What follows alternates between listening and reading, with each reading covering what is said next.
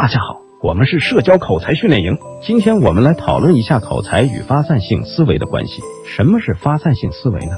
发散性思维又称扩散性思维、辐射性思维、求异思维，它是一种从不同的方向、途径和角度去设想，探求多种答案，最终使问题获得圆满解决的思维方法。发散性思维的特点是充分发挥人的联想力、想象力，从一点向四面八方想开去，并通过知识。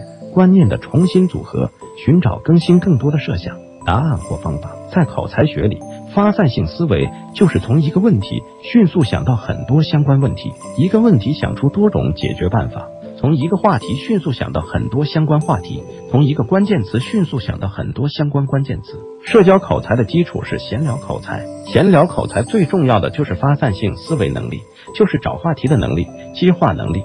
从一个话题引出很多话题的能力，会聊天的朋友发散性思维能力很强，他们从一个话题聊起就可以引出很多话题，就可以很轻松的聊半天。性格内向、寡言少语、不会聊天的朋友，一般都是发散性思维能力较差，一个话题三言两语就会结束，不会发散开来。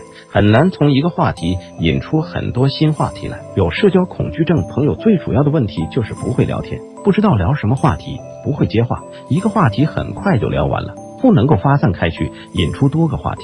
练口才的朋友应该怎样训练发散性思维呢？下面告诉大家四个方法。方法一：关键词联想训练法。方法二：一句话尽可能想出多种表达方式。方法三：一个问题尽可能想出多种解决办法。尽量想出多个答案。方法四：一件事物尽可能想出多个相关的事物、相关的问题。平时有意识的多做发散性思维训练，多总结经验，形成一些固定的思维发散套路。遇到相关问题时，可以迅速的按照套路展开，这样可以提高反应速度，提高思维的敏捷性。朋友们可以自己单独训练，也可以加入我们口才训练营，大家一起训练。我们会有很多发散性思维训练习题和案例分析。帮助大家快速提高发散性思维能力。欢迎关注我们微信公众号“社交口才训练营”，关注公众号，加入训练营，轻松练口才。